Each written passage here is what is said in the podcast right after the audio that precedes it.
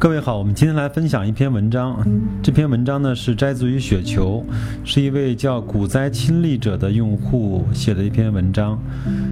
文章的题目呢叫“五年再造一个格力能否实现”。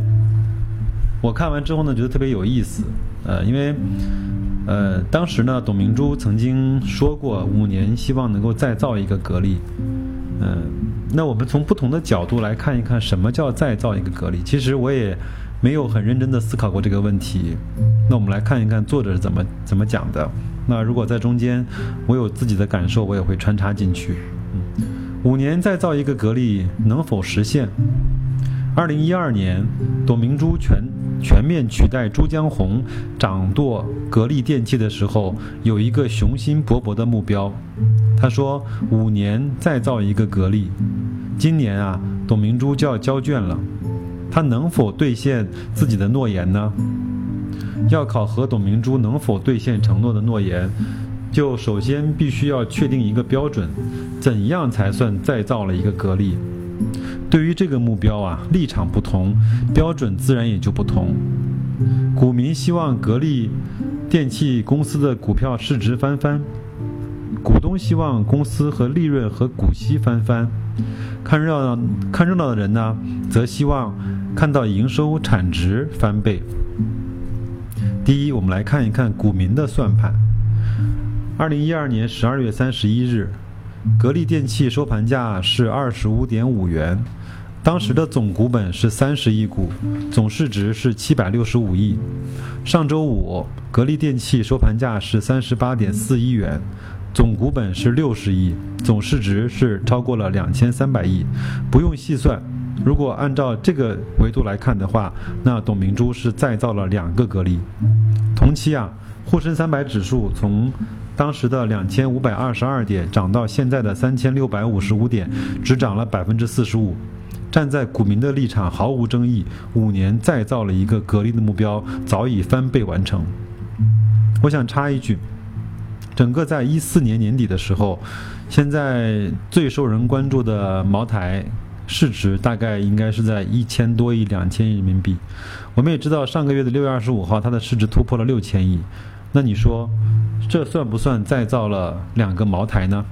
那我们来看一看茅台的产量，相比于一四年底的时候，有了两倍的翻番吗？好像没有。第二，股东的算盘。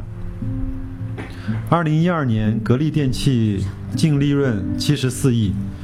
每股收益呢是两点四七元，股息是每股一元。二零一六年公司的净利润是一百五十四亿，每股的收益啊复权后是五点一二元，股息每股收益复权后是三点六元。站在股东的立场，毫无疑问，不仅面子好看，公司的账面利润翻倍，里子更实惠，股东收入口袋的股息翻了两倍半。从这个角度，那我认为董明珠也实现了一个再造格力的一个说法。那什么叫再造格力呢？就是现在公司赚一百块，那如果赚到两百块，是不是在当时赚一百块的基础上就再造了一个格力呢？从这方这上面来看的话，这个是对的。第三，看热闹的人的算盘。二零一二年，格力电器营业收入呢是一千个亿，二零一六年公司的收入才一千一百亿，四年过去了，只只只增长了一百亿，很不满意。你看人家美的的集团营收同期从一千亿增长到了接近一千六百亿，这也就怪不得很多人一天到晚的为美的集团唱赞歌，而时时刻刻为格力担忧了。值得欣慰的是，董明珠在七月七号深圳的一场公开演讲中宣布，今年上半年公司收入同比增长超过了两百亿元，而去年上半年公司收入呢是五百亿元。照此推算，公司今年上半年的收入肯定超过了七百亿元。考虑到他说话的时间是七月七号，公司上半年的内部财务报告肯定已经完成，那么这个数据呢，我们推断应该是准确无误的。两千一七年，格力的上半年已经结束了，没有悬念了。下半年会怎么样呢？无论是股民、股东，还是看热热闹的人，都在翘首以待。乐观者认为，格力电器全年完成一千五百亿的营收，呃，目标呢板上钉钉了。按照百分之十四的利润率来估算，今年的净利润将超过两百一十亿元，每股的派息将超过两元。看热闹的人肯定会说，董明珠又吹牛了。五年再造一个格力的计划已经破产了。再怎么乐观估计，格力今年的营收不可能超过两千亿，再也赶不上美的集团了。那作者呢说，我是一个另类，我喜欢做梦。假如格力收购银龙的计划没有被姚振华搅黄，说不定今年的营收真的就超过两千亿了。再说，还有半年。董明珠和格力又会出什么牌呢？记得有人透露，董明珠曾在会上说有那个一个什么颠覆性的东西，现在保密。那么什么时候推出来呢？我记得应该是在去年的双十一的时候，董总向外界透露的。那就翘首以待今年的双十一吧。再说，万一再重启收购了呢？谁说一定不可能了？